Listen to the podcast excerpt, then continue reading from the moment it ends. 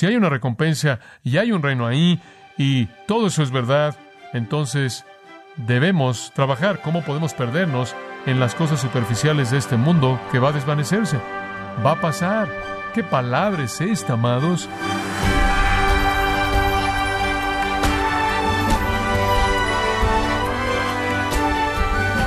Queremos agradecerle su tiempo y sintonía en este su programa Gracias a vosotros con el pastor John MacArthur. Alguien comparó la muerte con un predicador cuyo púlpito se levanta en cada tumba, destruyendo la vida con el mensaje que algún día hará de nosotros el motivo de su sermón. Pero ¿sabía usted, estimado oyente, que a través de Cristo el cristiano tiene victoria sobre la muerte? Bueno, el día de hoy, el pastor John MacArthur en la voz del pastor Luis Contreras habla de estas grandes noticias de la victoria que ya tendremos sobre la muerte.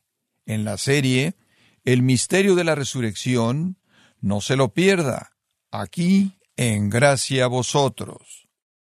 Tomen su Biblia si es tan amable y veamos el capítulo 15 de 1 Corintios. Este es nuestro último mensaje en este capítulo. Pero conforme vemos los versículos 50 al 58 y vemos la alabanza del apóstol ante la expectativa de la resurrección, quiero que observe cuatro líneas que él sigue. La gran transformación, el gran triunfo, la gran gratitud y finalmente el gran por lo tanto. En primer lugar, la gran transformación. Conforme él comienza a pensar en su mente y conforme él comienza a dejarse volar un poco, conforme él comienza a volar con las alas de la realidad de la resurrección, entonces él llega en primer lugar al pensamiento de la gran transformación que la resurrección va a ser. ¡Qué diferencia tan tremenda! Versículo 50. Pero esto digo, hermanos, que la carne y la sangre no pueden heredar el reino de Dios, ni la corrupción hereda la incorrupción. En otras palabras, tenemos que ser transformados, tenemos que ser diferentes para vivir en esa esfera. No seremos terrenales como Adán, como él ha estado hablando en el versículo y versículos anteriores. Seremos celestiales como Cristo. En el versículo 49 él dijo, como hemos llevado la imagen del Adán terrenal, también llevaremos la imagen del Cristo celestial tenemos que ser transformados para esa existencia, porque versículo 50, sangre y carne no pueden entrar al reino. Entonces, una transformación tremenda tiene que llevarse a cabo. Seremos únicos para la dimensión espiritual. Ahora, todo esto es emocionante, pero lleva a una pregunta seria. Y la pregunta que surge es esta. Bueno, si esto es algo tan grande, Pablo, y vamos a ser cambiados en la resurrección y vamos a ir al suelo y vamos a morir y después la resurrección nos saca, ¿qué hay acerca de la gente que no muere? Esa es la pregunta. ¿Qué le sucede a los cristianos que no llegan a ese suelo? Digo, y Cristo regresa en el momento de la resurrección, ¿qué les pasa? Oh, dice él, eso es fácil, versículo 51, aquí os muestro un misterio, no todos dormiremos. ¿Y qué quiere decir dormir? Significa morir, ¿no es cierto? No todos moriremos, pero todos seremos qué? Transformados, en otras palabras, no van a morir, pero van a ser cambiados. Eso es correcto. Eso responde a la pregunta. Van a ser cambiados, porque no hay manera de vivir en el reino incorruptible, inmortal de Dios, en un cuerpo mortal corruptible. Tiene que ser cambiado. Algunos de nosotros vamos a ir al suelo y vamos a ser cambiados en el momento en el que salgamos de la tumba. Otros serán cambiados. Dice usted, bueno, ¿cómo es que esto pasa? Digo, ¿cómo se lleva a cabo? Bueno, el versículo 52 dice esto, en un momento, en un abrir y cerrar de ojos, a la final trompeta, porque se tocará la trompeta y los muertos serán resucitados, incorruptibles, y nosotros seremos transformados. Ahora él dice, ¿cómo vamos a ser cambiados? Va a ser en un momento. Ahora, lo primero que aprendemos es que no es un proceso, muy bien, no es algún tipo de una metamorfosis larga, no es algún tipo de ciclo de evolución que tenemos que atravesar, va a suceder en un momento. Y la palabra griega para momento es atomos, de la cual obtenemos la palabra átomo, la cual realmente en el griego simplemente significaba la partícula más pequeña posible que no puede ser dividida. Literalmente significa aquello que no puede ser cortado átomos no puede ser cortado. En otras palabras, en la cantidad más pequeña de tiempo, de la cual no hay más pequeña, en la unidad más finita de tiempo seremos cambiados. Y dice que va a pasar en la última trompeta, en la última trompeta, porque la trompeta tocará y los muertos en Cristo, los muertos resucitarán incorruptibles y seremos cambiados. Las trompetas en la Biblia son usadas para muchas cosas, algunas veces para congregar a la gente para una fiesta, algunas veces para congregar a personas, digamos, para el triunfo que quiere ser anunciado por una gran victoria en la guerra, pero algunas veces las trompetas son usadas para reunir a la gente ante Dios, para citar a la gente ante Dios. Entonces algún día todos los que están en las tumbas van a oír la trompeta y van a salir y se van a unir con aquellos que van a ser transformados camino hacia arriba en la resurrección. ¿Sabe una cosa? ¿Puede imaginarse cómo va a ser en ese día cuando las tumbas comiencen a soltar a sus víctimas? Traté de imaginarme eso y estaba leyendo algo interesante que salió de la guerra civil. Esto es registrado por un escritor de muchos años y esto es lo que él dice. Durante la guerra civil, un regimiento de soldados se vio obligado a dormir en el campo abierto una noche de invierno. A la mañana siguiente temprano, el capellán se levantó y vio algo muy extraño. Durante la noche, varios centímetros de nieve habían caído, cubriendo de manera total a los soldados que estaban cansados, que estaban ahí acurrucados en sus cobijas, y de esta manera causó que el campo entero estuviera lleno de muchos montes pequeños como tumbas nuevas. El trompetista tocó la trompeta y casi instantáneamente un soldado salió de cada monte. Y el capellán pensó en 1 Corintios 15, 52, la trompeta tocará y los muertos serán resucitados incorruptibles y seremos cambiados. Pablo dice, no se preocupen por aquellos que están muertos, no se preocupen por aquellos que están vivos, todos van a salir. Ahora hay varios otros pasajes que hablan de esta misma verdad del rato. Permítame tan solo señalárselos por tan solo un momento breve. El capítulo 14 de Juan, versículo 1, solo un par de puntos que quizás debería usted conocer. Todos vamos a ser cambiados. Ahora aquí Jesús da una palabra acerca del día de la resurrección. Ahora quiero que observe algo. Él dice, voy a preparar lugar para vosotros. Hemos tenido este malentendido de que el cielo está lleno de todas estas casas diferentes y demás, pero lo que Jesús realmente está diciendo aquí, la palabra preparar un lugar para vosotros, no significa construir, no significa nada de eso. Lo que quiere decir es equipar o amueblar. Y lo que él realmente está diciendo es, en la casa de mi padre hay muchas habitaciones y estoy ocupado preparando una para ustedes. Esa es la imagen. Y él dice, si estoy haciendo eso, voy a regresar y yo voy a recibirlos para mí mismo, para que donde yo estoy, vosotros también estéis. Como puede ver, todo está relacionado a Él. Pablo dijo a Tito en Tito 2.13, estamos esperando esa manifestación gloriosa de nuestro gran Dios y Salvador, el Señor Jesucristo. No estamos esperando un acontecimiento, estamos esperando una persona que nos va a cambiar. Ahora, en Primera de Tesalonicenses 4, el apóstol Pablo da otro detalle o dos acerca del rapto. Ahora, recuerde el asunto en Primera de Corintios. El asunto en Primera de Corintios es qué le pasa a la gente que no muere. ¿Cómo son cambiados si no van al suelo como la semilla y salen? Y Pablo responde eso al decir, son cambiados camino hacia arriba. Ahora, los tesalonicenses sabían del cambio camino hacia arriba, pero no sabían lo que le pasa a la gente que muere. ¿Qué hay acerca de la gente que está muerta? ¿Se van a perder el rapto? Entonces hicieron la pregunta opuesta. Y él dice, no, versículo 15, los que estamos vivos y permanecemos hasta la venida del Señor, no precederemos a los que durmieron, porque el Señor mismo descenderá del cielo con grito, y esa es la palabra para un mandato militar, la misma palabra usada en Juan 11, cuando Jesús llamó a Lázaro de la tumba, y después la voz del arcángel, dice usted quién es el arcángel, ese es Miguel, y de qué es la voz, probablemente está gritando, porque él está tan contento, porque la tumba entrega a los santos, y después la trompeta de Dios y los muertos en Cristo resucitarán primero, después nosotros los que permanecemos y estamos vivos, seremos arrebatados para reunirnos con ellos en las nubes para reunirnos con el Señor en el aire. Entonces, esos tres pasajes, Juan 14, 1 Tesalonicenses 4 y 1 Corintios 15, son los pasajes en el Nuevo Testamento relacionados al rapto. Cubren ambos lados de la pregunta. Si usted está muerto, está bien, va a salir de la tumba con un cuerpo glorificado, transformado. Si usted está vivo, simplemente será cambiado camino hacia arriba y esa es la gran transformación. ¿Qué día va a ser ese? Y tiene que serlo, tiene que serlo. Ve el versículo 53. ¿Por qué? Porque es necesario que esto corruptible se vista de incorrupción y esto mortal se vista de inmortalidad, porque no puede ocupar el reino en su estructura mortal corruptible. Entonces Pablo dice, permítanme revelarles un secreto nunca antes revelado. Una generación entera de creyentes que todavía estará viva en el momento de la resurrección, en sus cuerpos naturales, serán llevados en un instante transformados en un cuerpo glorificado sin morir jamás. Ese es el misterio revelado, la gran transformación. Eso nos lleva, en segundo lugar, al gran triunfo. Este es un triunfo. Cuando esto suceda, la muerte es derrotada, el triunfo ocurre, versículo 54. Y, dos palabras clave aquí.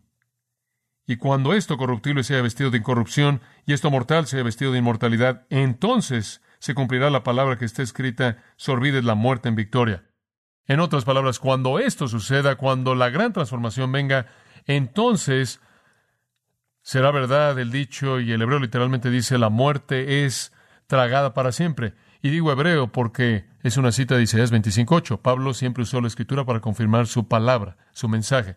Entonces él está diciendo, cuando la transformación venga, el triunfo puede ser proclamado, la muerte es absorbida para siempre. La maravilla increíble de este triunfo hace que Pablo desafía la muerte en el versículo 55. Él desafía la muerte y dice, ¿dónde está muerte tu aguijón? Literalmente el griego dice, oh muerte, dos veces, ¿dónde está tu victoria? La palabra tumba no está en el griego. Oh muerte, ¿dónde está tu aguijón? Oh muerte, ¿dónde está tu victoria? Y él desafía la muerte y él se siente tan triunfante. Y por cierto, esa es una paráfrasis de Oseas 13 y 14. Entonces, de nuevo, Pablo está usando la escritura del Antiguo Testamento. ¿Dónde está tu aguijón? Kentron en el griego tiene que ver con el aguijón de una abeja, el aguijón de una abeja o de una serpiente venenosa. Después de ese día, la muerte no tendrá aguijón. El aguijón es quitado. Y sabe, francamente, para el cristiano, en el sentido más verdadero, cuando la muerte hundió su aguijón en Cristo en la cruz, dejó su aguijón ahí. Y Cristo llevó el aguijón entero de la muerte para nosotros, de tal manera que la muerte para nosotros no tiene aguijón. Todavía es un enemigo, Todavía hace ruido y hace que usted se agache mucho, pero ya no puede picar. Dejó su aguijón en Jesucristo y ha estado ahí desde ese entonces. Y entonces decimos, a favor del creyente no hay aguijón en la muerte, porque el aguijón de la muerte es el pecado. Y el pecado, en el caso del cristiano, ha sido quitado. ¿No es verdad? Ha sido perdonado. Entonces, lo único que la muerte puede hacer es hacer ruido y molestarlo un poco, no puede picar. El aguijón de la muerte es el pecado, y si usted es cristiano, Jesús llevó todo su pecado, él ya quitó el aguijón, Jesús murió para quitar para usted y para mí el aguijón, y si colocamos nuestra fe en él, él la ha quitado de nosotros, y la muerte no tiene aguijón, incluso cuando quebrantamos la ley, el castigo ha sido pagado. Entonces la fuerza del pecado es la ley y después el pecado se vuelve el aguijón de la muerte. Pero Cristo ha cumplido la ley entera, Cristo ha pagado el precio por el pecado, el aguijón de la muerte es quitado en el caso de un creyente. Lea Romanos 5. Pablo dice que donde no había ley el pecado no era imputado. Lea Romanos 7, donde Pablo dice que cuando vino el pecado entonces morí. Cuando vi el pecado entonces morí, entonces conocí el problema y no conocí el pecado. Él dice en Romanos 7, hasta que la ley vino, el mandamiento vino. Entonces la ley de Dios es el estándar que revela el pecado, y el pecado es aquello que le da a la muerte su aguijón. Y por cierto, el pecado más pequeño le da el aguijón a la muerte, el más pequeño. Usted no tiene que ser un criminal. El pecado más pequeño, no perdonado, del cual no se ha arrepentido, no ha rendido cuentas, no lo ha resuelto, el pecado más pequeño en la vida de un incrédulo es suficiente para causar el golpe fatal. Pero Pablo dice, la muerte es absorbida para siempre para el que es el prometido, el que tiene la promesa de resurrección en Cristo. Entonces la gran transformación lleva a Pablo al gran triunfo, un triunfo de vida sobre la muerte, el triunfo del perdón sobre el pecado, el triunfo de la gracia sobre la ley, y eso lo lleva a la tercera cosa, que llamo la gran gratitud, la gran gratitud. Versículo 57. Más gracias sean dadas a Dios, que nos da la victoria por medio de nuestro Señor Jesucristo. Como pueden ver, amados, es el Señor Jesucristo quien pagó la paga por el pecado. Es el Señor Jesucristo quien cumplió la ley de Dios. Él se encargó de esos elementos en el 55 y 56. Eso se oye exactamente para mí como Romanos 7:24. ¿Quién me librará de este cuerpo de muerte? Cristo. Y él procede a hablar de esa gran afirmación de Cristo. Cristo es el que hace que tengamos victoria. Entonces, gracias sean dadas a Dios. Él dice, no puedo quitar el aguijón de la muerte por mí mismo, no puedo hacer nada por la consecuencia de violar la ley de Dios. Lo único que puedo hacer es agradecerle a Dios porque nos dio la victoria como un regalo en Jesucristo, ¿lo ve? Si usted, es un pecador y lo es, solo hay una manera de eliminar ese pecado y es mediante la fe en Jesucristo. Y fuera de eso, la muerte tiene su aguijón y le va a dar a usted un golpe fatal. La obra de Cristo satisfizo las demandas de la ley, la obra de Cristo pagó el castigo por la muerte. Dice en Gálatas 3:13 que se volvió maldición por nosotros cuando Él llevó la maldición de la ley. Y nos ha dado la victoria. Me encanta eso. Más gracias sean dadas a Dios, quien nos da la victoria. Escuche, incluso cuando un cristiano muere, no hay aguijón. El apóstol Pablo dijo, porque para mí el vivir es que Cristo y el morir es ganancia. Mucho mejor, él dijo, partir y estar con Cristo. Oh, nuestra muerte no es nada. La muerte no es nada. La muerte simplemente es dejar aquí e irnos a estar con Cristo. La muerte es nuestro espíritu ascendiendo a la presencia de Jesús, esperando el día cuando el cuerpo de resurrección se una a nosotros. La muerte es un amigo. La muerte no tiene aguijón. Tenemos una victoria. La gran gratitud. En mis días de universidad me acuerdo en una ocasión que recité un poema escrito por James Weldon Johnson que captura la emoción de este pensamiento de la victoria sobre la muerte, si no la teología explícita. Escuche lo que él escribió. No llores, no llores, ella no está muerta, ella está descansando en el seno de Jesús. Marido, con un corazón quebrantado, ya no llores más. Hijo, azotado por la tristeza, ya no llores más. Hija, que ha quedado sola, ya no llores más, ella solo se ha ido a casa.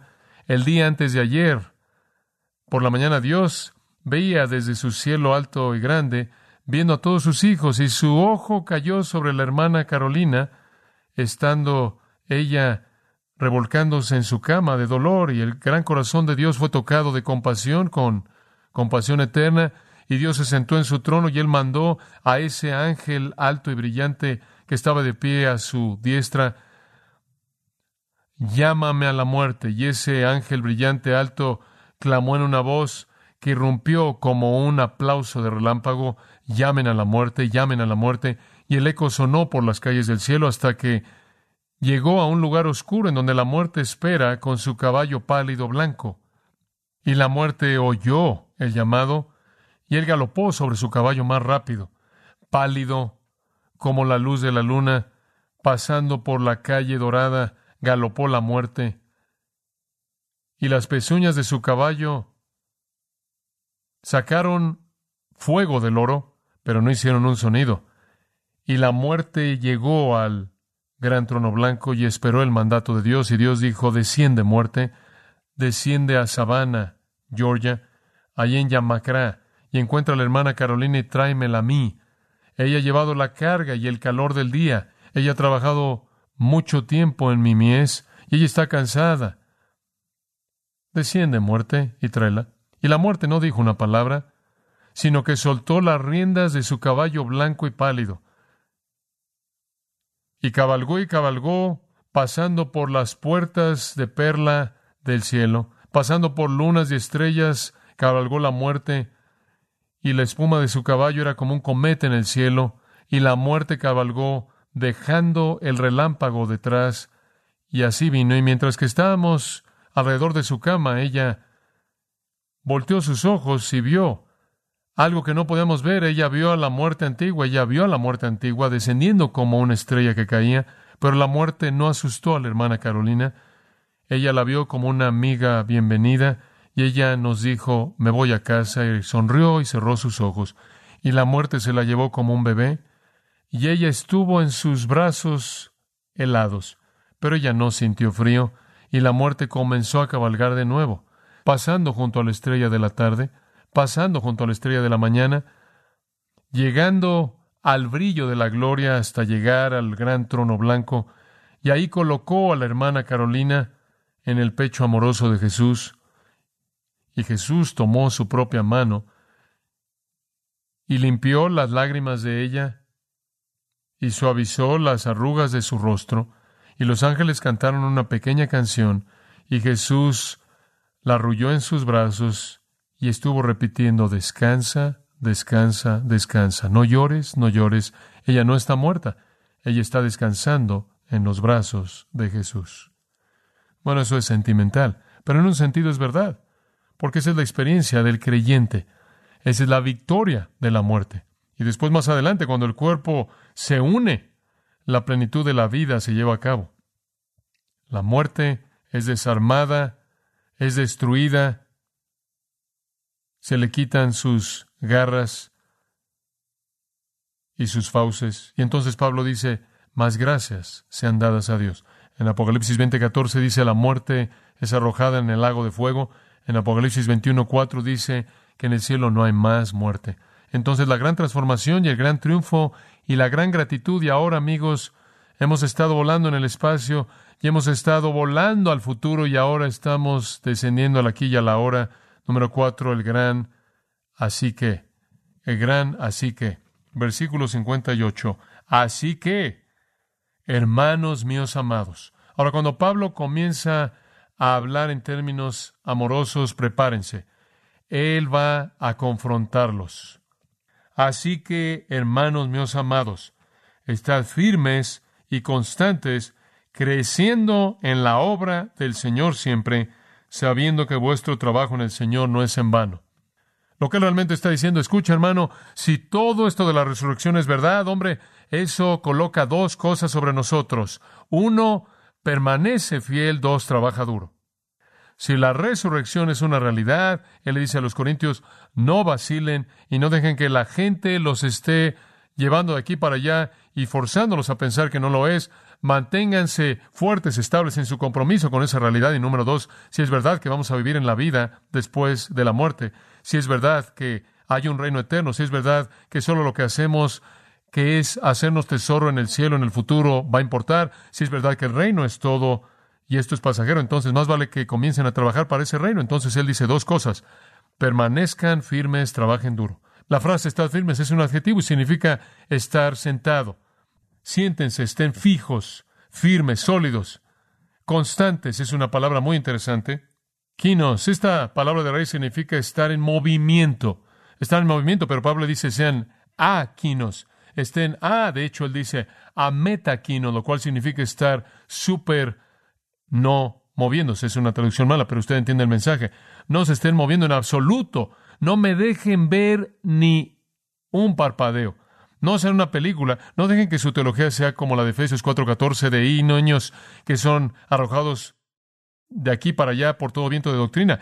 Cada día que alguien los ve ustedes, tiene una nueva teología. No sean víctimas, estén estables, siéntense en eso, estén de pie ahí, coloquen sus pies ahí, sean inamovibles y constantes en que la resurrección es una realidad y ustedes son fieles a esto. ¿Por qué? Porque Él sabe esto, amados, que si la doctrina de la resurrección se tambalea, vamos a abandonarnos a los estándares de vida del mundo.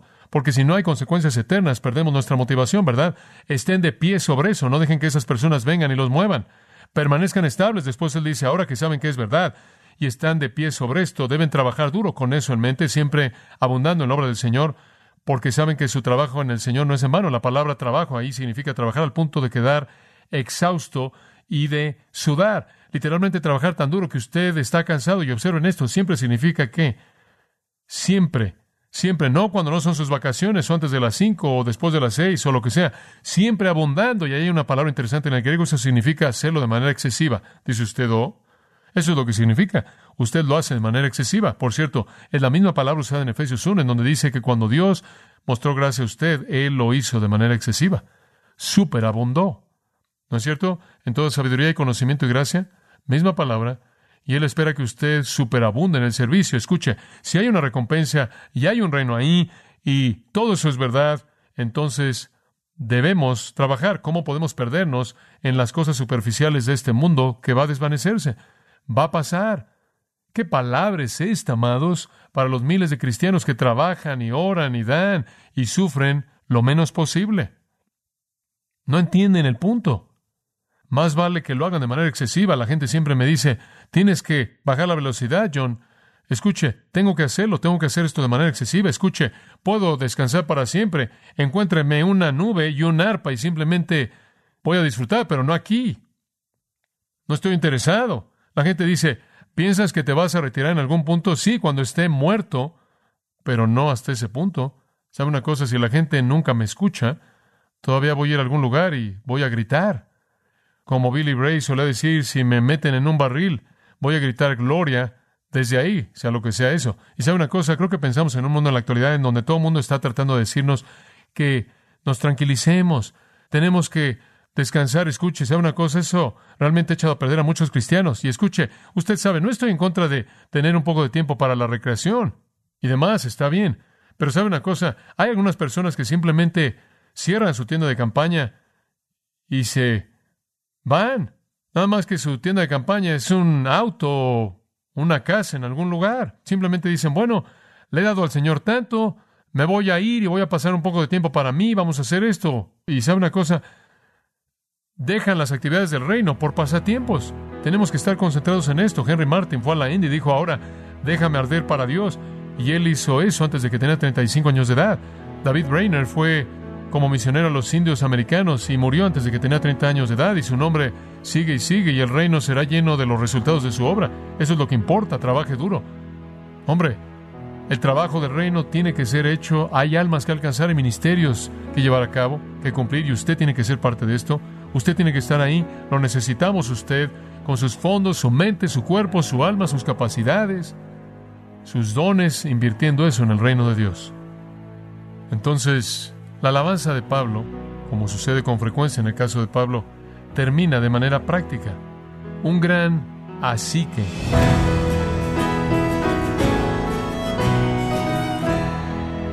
John MacArthur nos alentó reiterando que todo lo que hacemos es para la gloria de Dios y busca consecuencias eternas, pero si lo hacemos para nosotros mismos, se desperdicia.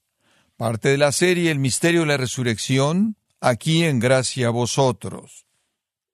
Estimado oyente, tenemos a su disposición el libro y la guía de líder titulado Fundamentos de la Fe, en donde John MacArthur nos ofrece tres lecciones para crecer en la gracia y conocimiento de Jesucristo.